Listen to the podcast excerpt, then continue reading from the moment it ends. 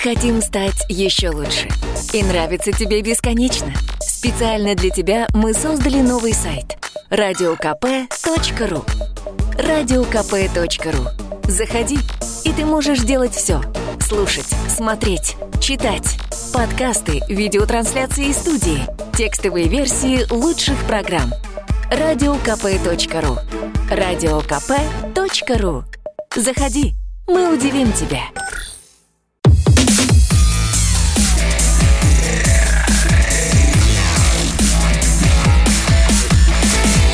Итоги недели с Николаем Платошкиным. Добрый вечер, дорогие друзья. С вами э, Николай Платошкин. Говорит и показывает лучший город Земли Москва. Друзьям Москва показывает красные кремлевские звезды, врагам Кузькину мать. И когда, увидев эту мать, враги начинают плакать, Москва гордо говорит им, что слезам не верят. Итак, ближайшие два часа я с вами. Масса всего интересного. Понеслось. Платошкин. Итоги. Друзья, видите, я сегодня один в студии, под, э, ведущий, соведущий Валентин Алфимов меня бросил, сказал, что хватит меня тут э, в детский сад водить, чтобы я один занимался. Поэтому, друзья, надежда вся на вас, на ваши звонки, которые мы с удовольствием будем принимать, на ваши сообщения по электронной почте, которые нам тоже будут поступать. Итак, пожалуйста, звоните с любыми вопросами по телефону 8 800 200 ровно 97 02. WhatsApp наш 8 967 200 ровно 97 02. Ну, Вайбер такой же. Ну, сначала грустная новость для вас, э, дорогие друзья. Украины сегодня не будет. Вы не представляете, как разрывается мое сердце. Но вы сами без меня знаете те телепрограммы, где вам с удовольствием э, расскажут нюансы событий на Украине, если они вам не надоели. Так что вы можете с удовольствием туда подключиться. У нас с вами Бразилия, Боливия, Наполеоны в Санкт-Петербурге, коррупция, господин Мединский. Чего у нас только нет, а во втором часе у нас будет специальный гость, мой друг Евгений Юрьевич Спицын, с которым мы поговорим об эпохе Брежнева. Помните, в ноябре 1982 года Леонид Ильич умер, так что есть повод. Ну а дамам нашим милым в конце нашей программы, как всегда, подарок, очень хорошая песня в исполнении одного из лучших голосов нашей с вами страны. Какая, не скажу, будет сюрприз. Итак, давайте, не бросайте меня, поехали. Ну, первая тема, да, с нетерпением ждем выхода передачи, вот уже пишет, она уже вышла. Итак, э, президент Путин у нас на этой неделе был в Бразилии, где работал на встрече в верхах, ну, по-английски это саммит называется, мы же с вами теперь все современные, куда нам без саммитов-то, на саммите БРИКС. БРИКС – это организация, созданная очень странно. Создал журналист английской газеты, точнее журнала «Экономист», который заявил, что в ближайшее время там вот такие страны, как Бразилия, Россия, Индия, Китай, займут лидирующие позиции. По-английски, да и по-русски это аббревиатура БРИК. Потом появилась сюда еще э, самая динамичная страна африканского континента – Южная Африка. По-английски это South Africa, соответственно, БРИКС. Из БРИКа стал БРИКС. Ну, то есть, э, долгое время это был такой говорильный клуб, знаете, вот собирались люди там потолковать вообще, ну, такие как бы, такая, знаете, некая бледная, тихая альтернатива большой восьмерки. Почему так было? Да в том числе потому, что наш либеральный экономический блок в правительстве, он вообще считал, что главное это МВФ, Международный там валютный фонд, Всемирный банк, большая восьмерка. А что там какой-то БРИКС, там какие-то там развивающие страны. Ну, когда нам пинчишком выкинули из, из большой восьмерки в 2014 году, ну, тут и БРИКС вроде пригодился. Пошли хоть какие-то более-менее конкретные проекты. Ну, например, создан банк развития БРИКС, куда китайцы вложили свой основной капитал. Ну, мы тоже кое-что, конечно, вложили, но так, не очень много, я, я должен сказать.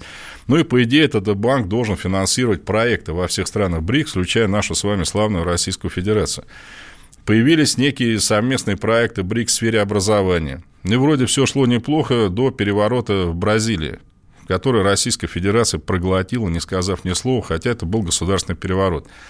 Остранили тогда от власти женщину президента Бразилии Дилму Русев, которая во времена военной диктатуры в 60-е годы подвергалась пыткам, работала в подполье, относилась к нашей стране очень хорошо. У нас в Бразилии было масса интересных проектов, вплоть до разработки вооружений совместных – до совместных полетов в космос.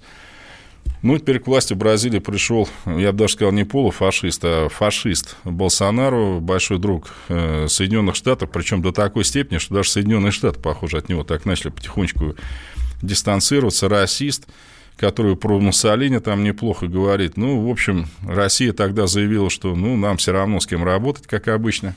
Ну, вот вам результат. Сами-то есть итоги работы, вот с этим уже совсем плохо.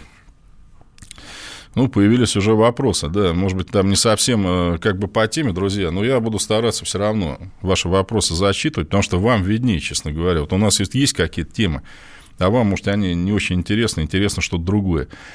Ваше отношение к Александру Георгиевичу Лукашенко, но он у нас БРИКС не входит, э, заместители Медведева имеют ПМЖ в других государствах, правомерно ли это? Ну, разные, правда, вопросы, но я уже говорил свое отношение к двойному гражданству. Видите, у нас двойное гражданство в России, оно терпится, но не признается. Вообще какая-то бредовая формулировка. То есть, если у вас, как гражданин России, есть еще пять паспортов, это, в общем, по барабану. Но в России с вами будут работать по вашему российскому паспорту. Но въехать в Россию вы можете по российскому паспорту, документы получать. Ну, то есть, другие паспорта мы не признаем, но хотите, имейте. Еще раз, я считаю, что, по крайней мере, если человек работает на государственной службе, ну или хочет туда поступить, у него должно быть только одно российское гражданство. У него не должно быть ни собственности за границей, ни счетов, ничего. Если он не работает на государственной службе, ну, другое дело. Ну, пусть сам решает, пусть сам думает, что работа на госслужбе, это, знаете, не только ковришки и пряники, это еще обязанности перед своей собственной страной. О, появились звонки. Отлично, ребята. Включаем Николая. Э, э, добрый вечер, Николай Николаевич. Здравствуйте. Очень, очень рад вас слышать. Здравствуйте, тезка. 7, 7 ноября 2017 года, как, впрочем, и в этом году, прошли совершенно незамеченные и игнорируемые либерасто-демократическими СМИ два важных события. Это открытие к 50-летию октября Останкинской телебашни и телецентра, которая долго была mm. самой высокой в мире и в Европе. Правильно. Это именно по поводу нее во время пожара начала 2000-х зло злорадствовал канал НТВ. Вот, мол, вы видите, как горит последний символ проклятого совка. И второе событие 67 -го года. Постановлением правительства для лучших товаров народного потребления был установлен знак, знак качества. качества. Совершенно правильно, да. Для которого, для которого нынешним товаром расти и расти. Прокомментируйте, пожалуйста. Э, спасибо вам, Николай, за звонок. Видите, как странно. Я недавно проезжал мимо Останкина, мимо телебашни, даже спросил водителя, а вот вообще работает? Да, говорит, открыли. И вы знаете, вот водитель, ну, человек обычный, простой, простой в хорошем смысле, заявил, такую вещь в 60-е годы построили. И действительно, понимаете, вы правильно сказали, аналогов не было тогда э, в этой телебашне. Телебашня была не просто каким-то символом там, да, именно по этой, из-за этой телебашни у нас тогда спутники еще только появлялись, у нас тогда телевидение пришло на все там бескрайние просторы нашей страны. Наши инженеры по телебашне вообще считались супер. Мы строили телебашню в Берлине, например, которая до сих пор считается, ну, тоже одним из символов города. Прекрасно, прекрасная работа была, что я могу сказать. Есть чем гордиться. Так, добрый день, Николай Николаевич, когда вы приедете в Сочи? Вот пока собираюсь в Крым, после этого в Улан-Удэ, в Хабаровск, но ну, если пригласят в Сочи, тоже приеду. Спасибо за приглашение. Добрый вечер. Замечательно, что Украина в программе не будет. Меня уже давно интересуют проблемы внутри России. Обязательно затронем проблемы внутри России. Уважаемый Николай Николаевич, доброго вам вечера, спасибо и вам, прекрасного настроения, удачи, всего самого хорошего. Валерий Ессентуки, Валерий, огромное спасибо, поддержайте нас. Есть звонки? Виктор из Красноярска. Здравствуйте, Николай Николаевич. Здравствуйте. Я бы вот хотел вопрос и просьбу. Вот вашу передачу «Комсомольская правда», правда слушают очень, а в основном в городах, в радиусе примерно 20-30 километров. А вот нельзя сделать так, что сейчас цифровое телевидение, mm-hmm. там есть, есть, есть колонка радио. Mm-hmm. Там всего идет три, три программы. Они взяли как с вашей помощью включить туда еще комсомольскую правду. Дело в том, что очень много районов mm-hmm. вас не слышат, а там молодежи очень много, и информация проходит очень интересную и довольно так, так ну, вас очень многие слышат. Ну, вы, вы поняли? о чем Да, я? да, я понял. Я, к сожалению, видите, просто гости, ведущие на этой э, передаче, но я обязательно руководству вашу просьбу передам, но нас и в интернете можно смотреть. В Ютьюбе, например, да, и сейчас, или потом. Ну, насчет этого вам обязательно скажу. Кстати, у нас в советское время опять была система на Дальнем Востоке, вот, ну, в Сибири, мощный радиосвязи местной, но она еще для обороны была нужна, но мало передать сигнал тревоги и прочее. Но сейчас все расфигачили, э, радиосигналы туда во многие места вообще уже не доходят, ну, в Хабаровском крае, например. Ну, вот тоже получается, какой совок-то был тогда или сейчас, когда тогда радио было, ну, хоть такое, а сейчас вообще никакого нет. А в некоторых местах, вот я был в Хабаровском крае, интернета нет вообще, понимаете, и мобильной радиосвязи тоже. Так, ну да, вот пишут люди, можно ведь через интернет слушать. Так что, друзья, сейчас сделаем такой, после этого, после звонков и ваших сообщений небольшой перерыв, но я вам скажу так, что по интернету слушать можно. Вот тут говорят про воровство на космодроме Восточный, спрашивают. Николай Николаевич, как вы относитесь к тому, что гражданин Путин озаботился воровством денег при космодрома Восточный? Он что, страной по интернету руководит? Ну, я вам обещал, да, мы тему коррупции затронем отдельно. И про Восточный поговорим, если хотите, естественно, и про все остальное. Ну, только немножко э, попозже, да, но, может быть, там уже после половины седьмого. Так что вы не волнуйтесь. А вы мне, кстати, напоминайте. Иногда, видите, тем очень много, забываешь, прям пишите. Платошкин обещал рассказать, например, там про космодром Восточный. Не отлынивай. Ну, я попытаюсь, естественно. Так что, если я о чем-то, видите, сразу не говорю, это не означает, что боюсь что-то сказать или прочее. Иногда просто забываю. Так что, видите, интересно, мы с вами подвели саммит, итоги саммита БРИКС, но от этого саммита мы с вами перейдем сразу в другую страну э, Латинской Америки, э, в Боливию. И э, там произошло масса интересных и грустных, к сожалению, событий пока для нашей страны. Но ничего, даст Бог, все будет нормально. Итоги недели с Николаем Платошкиным. Он прожил эти дни в томительном ожидании.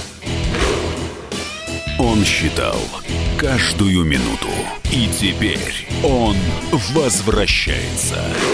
Он голоден и собирается утолить свою жажду. Его не остановить. Твое утро никогда не будет прежним. Максим Шевченко. В понедельник в 8 часов по Москве. Главное – доживи.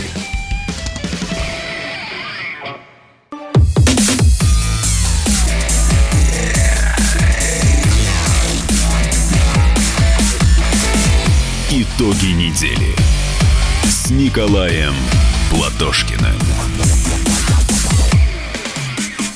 Еще раз добрый вечер, дорогие друзья. Отдельное спасибо всем тем, кто присоединился, и двойное спасибо тем, кто меня не бросает. Помните, как в песне «И хоть ты тресни, хоть песни пой, всегда мы вместе, а вы со мной». Так что поехали дальше. Тут пришло опять еще масса вопросов по коррупции. Несколько звонков у нас подвешено. Еще раз не волнуйтесь, все сделаем.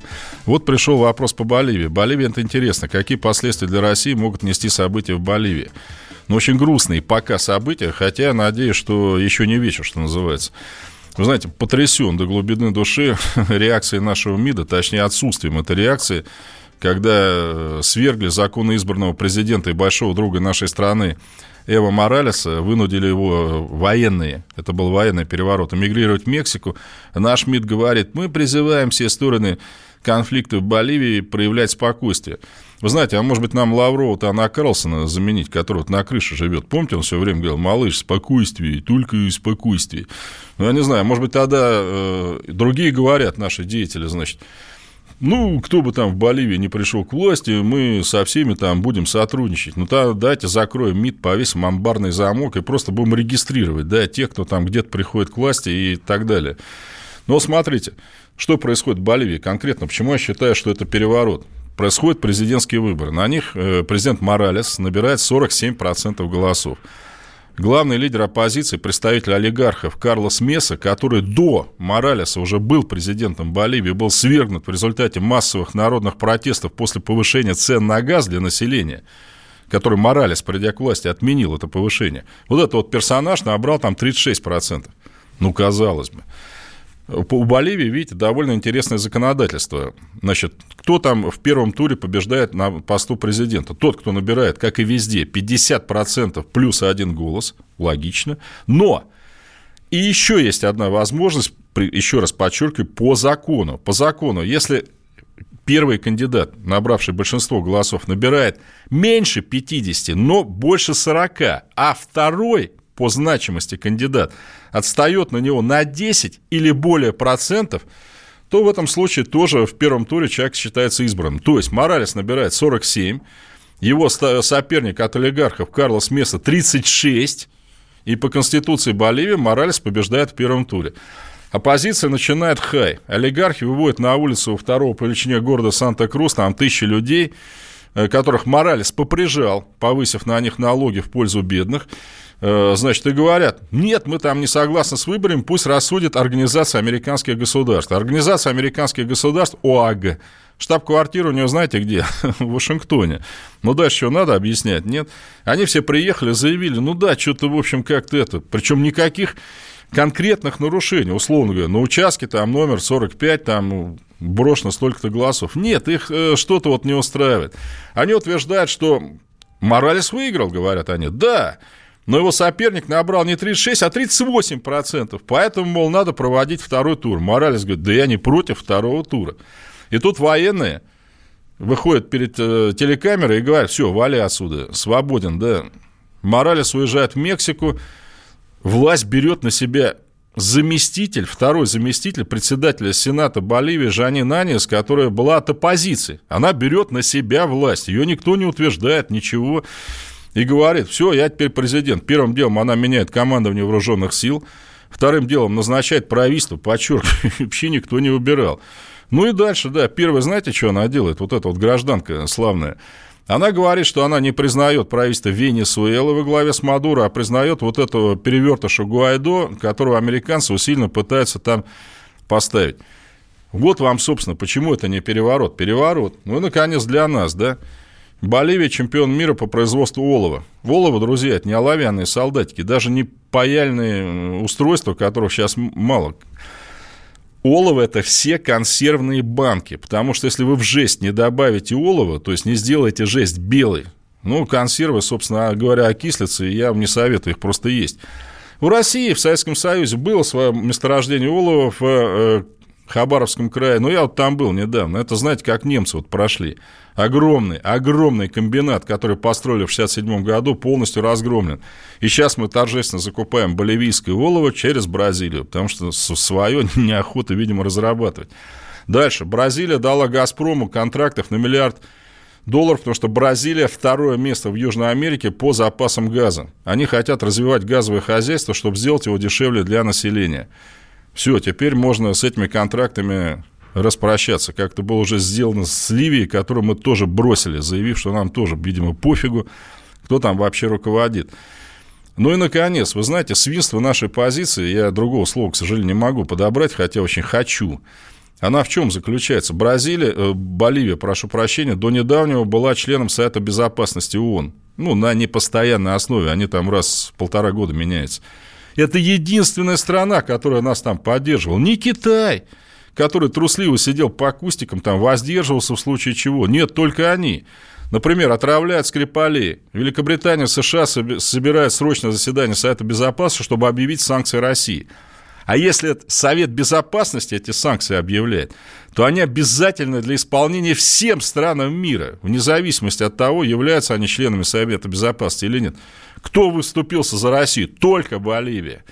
Понимаете, по Сирии, когда они там пытались повесить на нас Запад, э, что мы там химатаки какие-то организуем, кто за нас вступился? Одна Боливия, больше никто. Хотя, заметьте, вот так же, как наши либералы и мещане туповатые, говорят, да чего там там Боливия? Ну и Моралес мог бы так сказать, что там Россия, Сирия какая-то, вообще где это происходит, да вообще нам это зачем? Несмотря на то, что все действия Моралеса значит, наталкивались на жуткое совершенно неодобрение Соединенных Штатов Америки. Понимаете, он рисковал ради нас. Хотя мог бы плюнуть, честно говоря, и сдаться американцам, но не стал этого делать. А когда военные заставили его уйти, и привели к власти какую-то девчушку вообще непонятную, которая сама себя там назначила президентом, да не, нам все равно, мы соблюдаем спокойствие, готовы работать с кем угодно, нам до глубокого фонаря.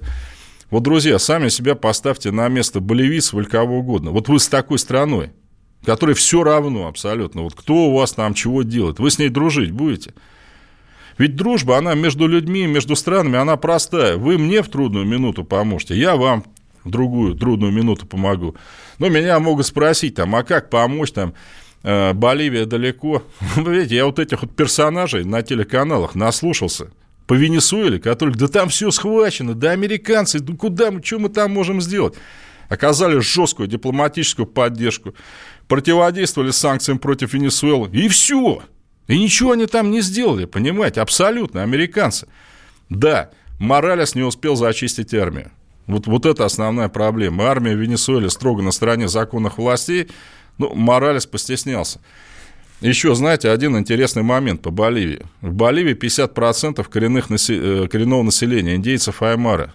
Это не дикари, как у нас вот некоторые пишут. Это люди, которые до империи инков еще создали мощную культуру, цивилизацию. Остатки, которые есть в Боливии до сих пор.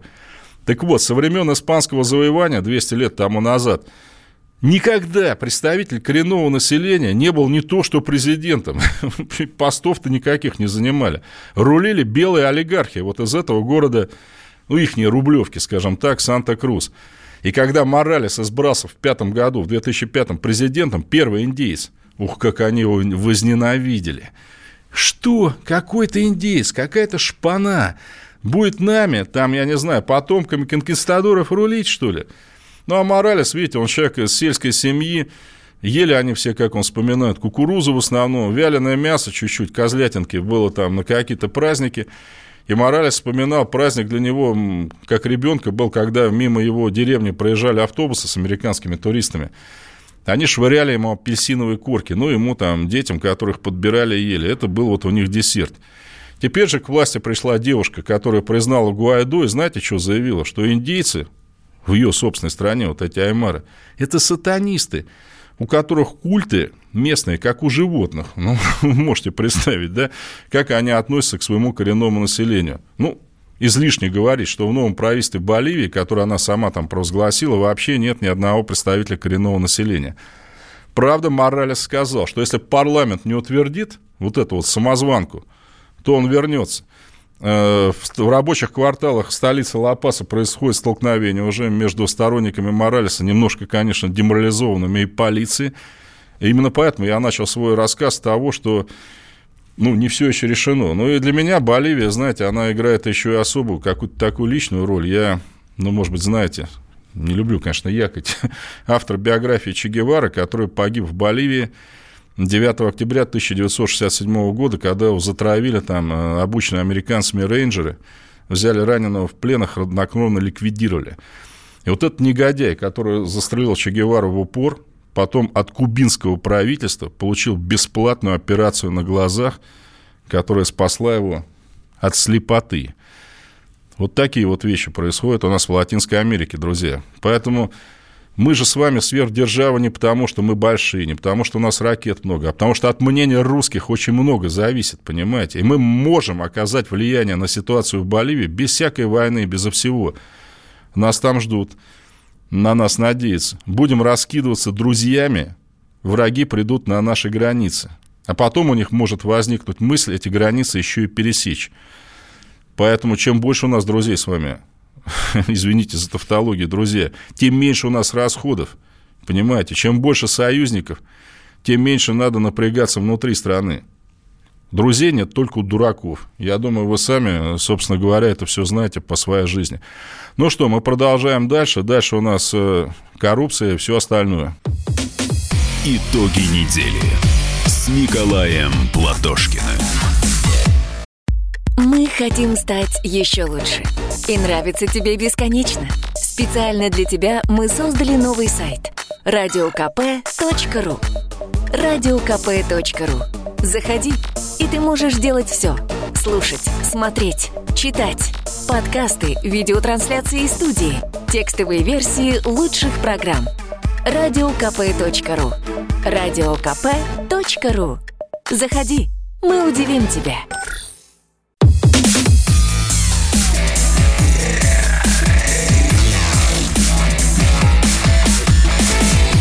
Итоги недели с Николаем Платошкиным. Продолжаем, дорогие друзья. Сейчас мы будем принимать ваши звонки, как обещали. Вот Яша классно подытожил нашу предыдущую часть программы. Имей 100 друзей, будет лучше, чем 100 рублей. Точно, Яша. Молодец, Яша. А теперь у нас на проводе Казань. Александр, слушаем вас. Э, добрый вечер, Николай Николаевич. Здравствуйте, Александр. Слушатели Комсомольской, Комсомольской правды. Николай Николаевич, у меня вопрос такого, это, порядка, внутреннего порядка, государственного внутреннего. Вот. Сейчас, вот, как известно, Государственная Дума как бы не поднимает это минимальную зарплату. 12 тысяч, что, по-моему, только держит, как бы, лишь бы как бы с голоду не умирать. Вот. Со временем, как это надо прожить, сейчас народ-то, в общем, как бы терпит. Сейчас молодежи невозможно создать семью. Для создания семьи очень много финансов, денег нужно. Вот. Народ потихоньку как бы вымирает. Вот. Многие не женятся. Вот там многие девушки, по-моему, это э, не замужем. Вот со временем, через лет 15-20, Россия же, русский народ, он во всей же меньше останется. Вот сейчас мусульманов начали приводить сюда. Со временем с этими мусульманами же будет противостояние.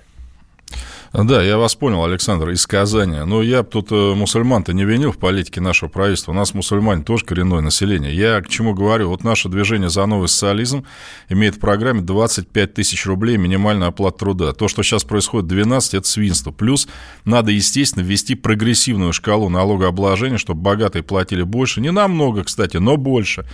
А те, кто платят, э, получают 25 тысяч или меньше, должны быть освобождены от подоходного налога. Для всех остальных 10%, для богатых 20%, не больше. Но для этого, извините, надо победить на выборах в Госдуму.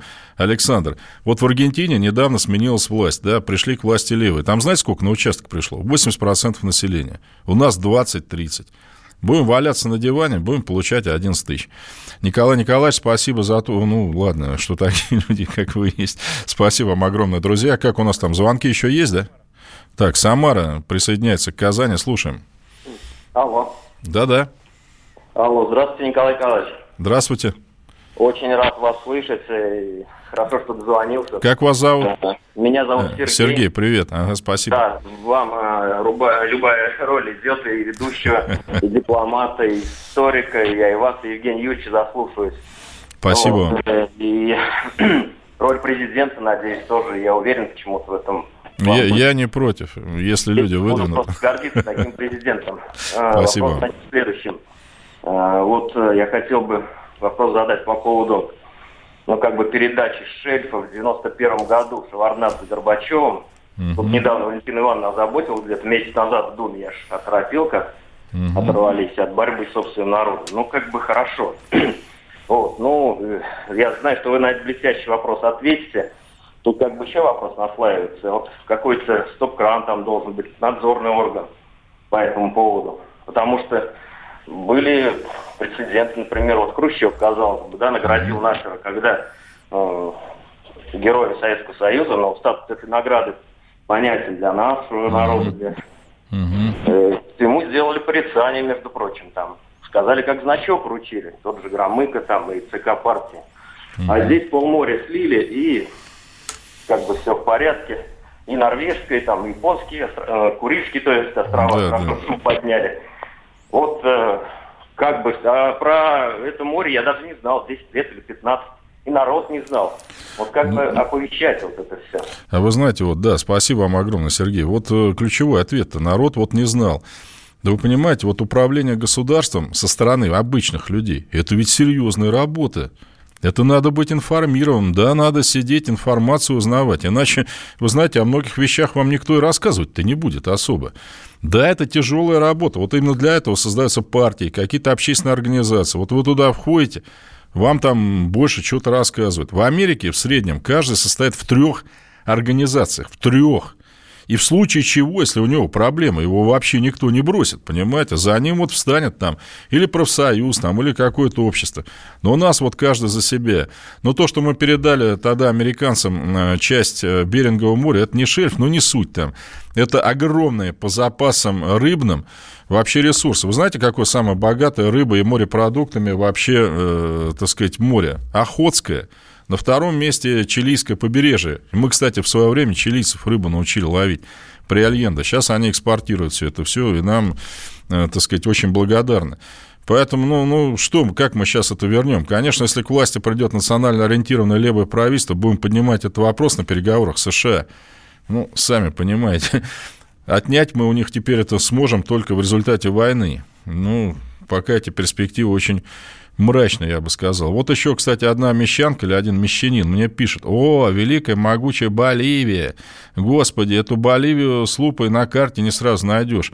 А вы знаете, гражданка или гражданин, ну, к сожалению, не подписался человек, э, а вы луп-то в сторону оставьте. Боливия по территории две Украины. Но если вы Украину одну с лупой найти не можете, ну да, Боливию тоже, наверное, не сможете, это да. Э, почему все о прошлом? А почему о прошлом? Сейчас будем рассказывать вот о нынешнем э, прекрасном э, настоящем, ну, например, о доценте Соколове в Санкт-Петербурге. Хотя меня он, честно говоря, не столько интересует. Меня интересует, кто за ним стоит. Вот давайте в этом попытаемся разобраться. Так, звонки у нас есть еще какие, нет? По теме кто-нибудь по Соколову хочет что-нибудь сказать, нет? Нет. Нет, ну тогда мы э, скажем, ну я не буду вот этот ужас весь пересказывать вам, да, о том, что доцент там Санкт-Петербургского государственного университета Соколов там э, написал чистосердечное признание об убийстве своей бывшей аспирантки, с которой он сожительствовал. Ладно, дело не в этом.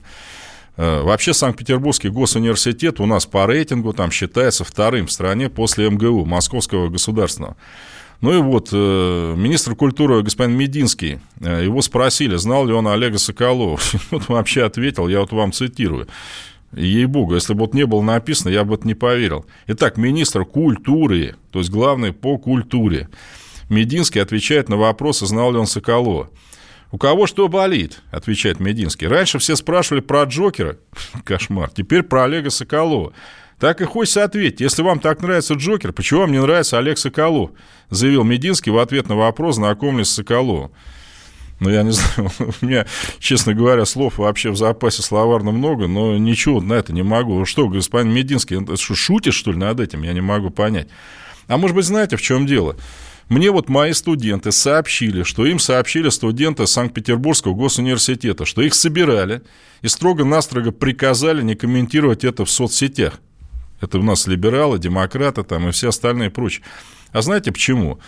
Э, там ректором в Санкт-Петербургском госуниверситете некто господин Кропачев, который, говорят, был э, преподавателем у Медведева, нашего премьер-министра, а потом был у него научным руководителем. И когда Медведев у нас занял должность президента, ну, может, это совпадение, конечно, 22 июня 2009 года, в день 50-летия, он под, Кропачев, он подписал указ о назначении того ректором э, второго по величине вуза страны. После этого на Кропачева посыпался какой-то дождь наград. Он получил два ордена за заслуги перед Отечеством. Но если он сейчас вот до нас дозвонится, господин Карпачев, мне просто интересно, что у него за заслуги-то вообще такие. Ну, вот, кстати, есть звонок. Наверное, это Карпачев звонит, ректор, да? А, Алексей из Нижнего Новгорода, давайте. Алексей, добрый слушаем вечер. вас, да, добрый вечер. Э, добрый вечер, Николай Николаевич. Здрасте. А, вот по поводу Соколова. Ну, поскольку сам я реконструктор, э, ну, приходилось на Бородино пересекаться. Ну, было так, это так. еще в 90-е годы. Ну, в принципе, человек э, реально, как реконструктор, как историк, авторитетный, э, человек интересный, но вспыльчивый. Насколько я знаю, в общем-то, э, редкое Бородино без драки обходилось. То есть все равно, то есть человек конфликтный. Ну, бог с ним, как говорится. Не нравится то, что творится сейчас в стране. В принципе, обычная рядовая бытовуха. Да. То есть, если Быдлан Вася положил чугунной сковородкой своей жене по голове, то есть и утопил ее озеро. Никто бы даже об этом не вспомнил. То есть таких ситуаций, ну, бытовуха, это они каждый день бывают. Но здесь известная личность, и тут же начинается, тут же включаются СМИ, тут же перемывают все там, все кости, все грязное белье. те, кто находился с ним рядом, то есть от власти, прочие структуры, делают вид, что не знали, кто такой, что за человек первый раз слышим, неприятная вот эта вот ситуация. Я говорю, на самом деле, ну, неприятный момент, да, гадко, да, мерзко, да, совершил человек преступление. Но это рядовая. Вы знаете, нет, я с вами коренным образом не согласен. Какая к черту рядовая бытовуха? Вот понимаете, человек уверился в безнаказанности. Сначала на реконструкцию, вы говорите, дрался, да? Не знали, убил лошадь. После этого, значит, как написала одна студентка еще, по-моему, в 2008 году, в милицию, в 43-е отделение, написал, что он его утюгом пытал. Год назад на его лекции произошла драка, когда он приказал своим студентам выкинуть там того, кто ему там что-то там не те вопросы давал. Комиссия по этике разбирал Санкт-Петербургского госуниверситета, сказал, все отлично. А может, знаете, в чем дело? Почему они на, на тормозах спускают? Потому что Карпачев в декабре переизбирается ректором, да он еще в Академию наук собрался. Вот еще раз, друзья, Пожалуйста, позвоните мне с Санкт-Петербурга. Что у Кропачева за заслуги перед нашей наукой, что он академиком вообще стал у нас? Может, у него заслуги просто в том, что он премьер-министра знает? Такие заслуги нам не нужны, такие ректоры нам не нужны. Пусть он за каждую награду отчитается за то, что у него такие доценты. Я же не спорю с вами, что Соколов хороший историк. Но это же не значит, что если он хороший историк, то ему можно там лошадь убивать, потом э, э, девушку утюгом пытать, а потом, в конце концов, ну, я не знаю, там, в висок кому-то стрелять. Дореконструировался, товарищ, понимаете, вот до того. А если бы это все не заметали под ковер ради того, чтобы не трогать такого классного ректора, может, этого бы не было, и Анастасия была бы жива. До следующей темы, друзья. Итоги недели с Николаем Платошкиным. Банковский сектор. Частные инвестиции. Потребительская корзина. Личные деньги. Вопросы, интересующие каждого. У нас есть ответы. Михаил Делягин и Никита Кричевский. В эфире радио «Комсомольская правда». Час экономики. По будням в 5 вечера.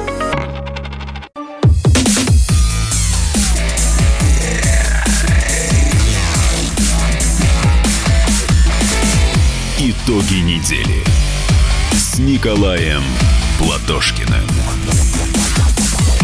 Еще раз, еще раз добрый вечер, дорогие друзья. Господин Карпачев, ректор Санкт-Петербургского госуниверситета, до нас пока не дозвонился. У него, наверное, там проблемы с мобильной связью. Но мы ждем его звонка. А вот очень правильно, по-моему, подметил Евгений Подлегаев. Я вот хочу зачитать это. Нормальный человек в России костюм Наполеон носить не будет. Это, по-моему, все равно, что одевать костюм Гитлера и испытывать к нему пиетет. Вы знаете, вот я как бы с мыслью полностью согласен. Правда, сейчас он там плетет Соколов, что это не костюм Наполеона, а костюм там бригадного генерала французской армии но при этом себя требовал называть Сир, а это императора так называли. Вы знаете, вот почему вы правы? Вот это движение реконструкторов, ну как вам сказать, я за движение поисковых отрядов. Вот это вот герои, понимаете, которые не фигней вот занимаются, а занимаются поиском пропавших без вести наших героев, возвращают им имена, могилы, у родных слезы радости хотя бы такой, понимаете? Вот это люди. А некоторые, знаете, реконструкторы мне, знаете, что говорят? Вот серьезно. Ой, вот тут мы реконструировали там Великую Отечественную войну. Я говорю, ну и как, вот что вы вынесли из этого? У эсэсовцев такая форма красивая была. Понимаете, вот, когда человек интересуется историей, это одно, когда он интересуется глянцем этой истории, понимаете? А я вот знаю, где у эсэсовцев там или у французов были там нашивки вот на этом рукаве, а не на этом. Ну, может, это тоже, конечно, какую-то роль играет. Но вот этот маразм, знаете, до чего довел? У нас в Москве вот к очередной годовщине Бородинского сражения, я вот сейчас не помню какой, московская мэрия, по-моему, разместила там на остановках, ну, такие какие-то там наглядную агитацию, где под видом русского солдата был француз изображен – вот до этого уже дошли, понимаете. Зато все реконструкторы в истории просто плохо разбираются. Так, друзья, мы с вами коррупцию обещали затронуть. Значит, Конституционный суд признал законными нормы об изъятии имущества родных и знакомых коррупционеров. Ну, я вам сразу должен вас огорчить чем, что Конституционный суд у нас законов не пишет, к сожалению. Он рекомендует. То есть вот эти его рекомендации должны быть учтены Государственной Думой, где, как вы понимаете, у «Единой России» две трети – и если она захочет, она вот такой закон об изъятии имущества у родных и знакомых коррупционеров может принять вот хоть сегодня. Пенсионную реформу прокатили вообще там, я не знаю, за один месяц, без проблем. Людей даже не спросили. Но я вам, значит, докладываю следующее. Есть такой индекс восприятия коррупции.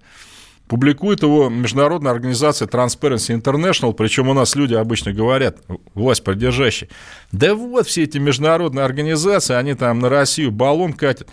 Но вы знаете, почему эти данные, наверное, правильные?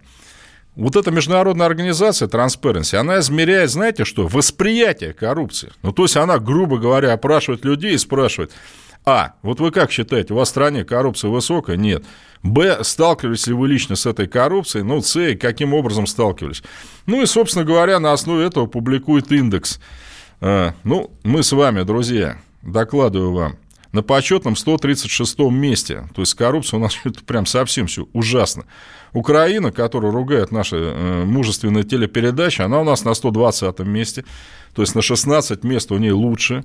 Армения, например, на 110-м, а Китайская Народная Республика на 86-м. Возникает опять вопрос, вот что делать, да? Потому что я не тот человек, который, знаете, вот будет там прочитать. Прочитать все могут. Итак, что делать? С коррупцией можно вообще покончить очень быстро. Вот есть конвенция, которую Российская Федерация что-то вот никак не может ратифицировать. Ну, то есть, что такое ратификация? Это собирается наш славный парламент, Государственная Дума и принимает эту конвенцию в виде российского закона. Там простой смысл, что надо проверять не только доходы чиновников, но и расходы. Все.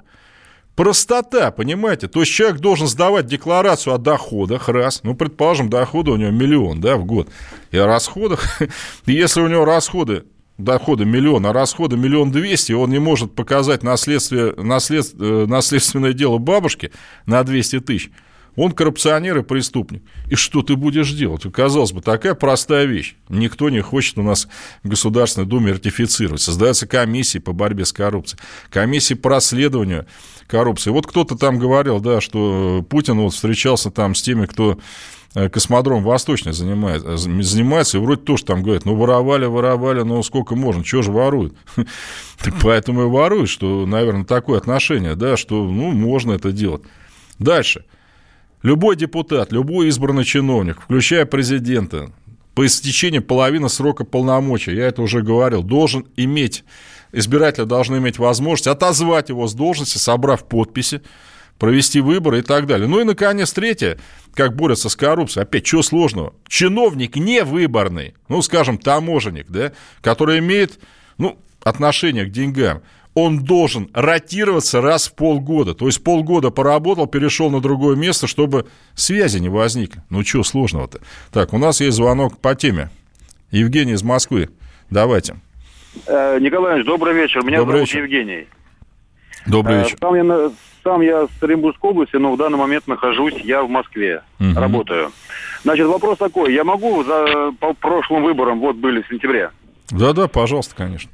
Э, благодаря вам я, э, ну, я и раньше был за коммунистов, вот, и отец мой покойный был за коммунистов, и я пошел на Сейчас выборы. нас с вами Именно... в пропагаде еще обвинят. Давайте прям по конкретике. Я пошел на, на выборы как э, наблюдателем. Молодцом. И это благодаря вам. И да, ладно, я давно хотел, но все равно. Итак, значит, что я увидел? У нас были КАИБы. Значит, там все mm. нормально было, нет проблем. Но Э, когда мы ездили по э, квартирам с этим чемоданчиком, да, да, да, да, да. Вот. И я э, увидел, как там лежачие бабушки, дедушки, которые, ну, если честно говоря, ну, вообще не соображают, за кого голосовать. Им просто сидят и подсказывают, подсказывают их дети, но не, э, ну, ну, не мы, естественно. Мы даже не смотрим в их сторону. Угу. И вот, когда мы вернулись на избирательный участок, и мне случайно, ну, так сказать, рассказали, как это все делается. Оказывается, соцработники, когда ходили по квартирам, ухаживают да, за этими да, да, лежачими, и говорили им, за кого надо голосовать, непосредственно за такого-то человека. Угу. Они, эти лежачие, ну, естественно, ничего не получали. А вот соцработницы получали деньги. Сумму не сказали. Понял вас. Ну, что я могу еще добавить? Во-первых, огромное вам спасибо, что вы стали наблюдателем. Все-таки в Москве ну, на некоторых участках выборы прошли именно чисто потому, что очень много было честных людей, бесплатно выполнявших свой долг. Огромное вам, друзья, спасибо. Ну, а что касается выборов, вот Пусть меня слушает начальник избирательного участка в Комсомольске на Амуре, который э, находился в школе номер 27. Слышите меня? Мы знаем, что вы бросили 100 бюллетеней за ЛДПР. Мы вас найдем и э, призовем к уголовной ответственности. И даже никто вам не поможет, хотя многим говорили, не голосуйте за Платошкина, он всех привлечет к ответственности за фальсификацию, если выиграет. Поэтому, мол, фальсифицируйте дальше.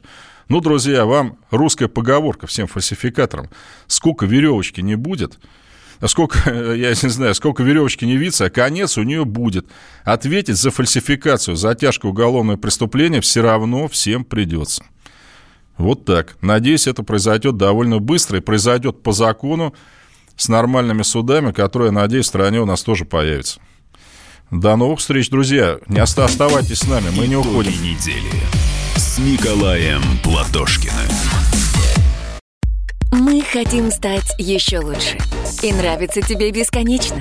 Специально для тебя мы создали новый сайт – радиокп.ру радиокп.ру Заходи, и ты можешь делать все. Слушать, смотреть, читать. Подкасты, видеотрансляции из студии, текстовые версии лучших программ. Радиокп.ру Радиокп.ру Заходи, мы удивим тебя.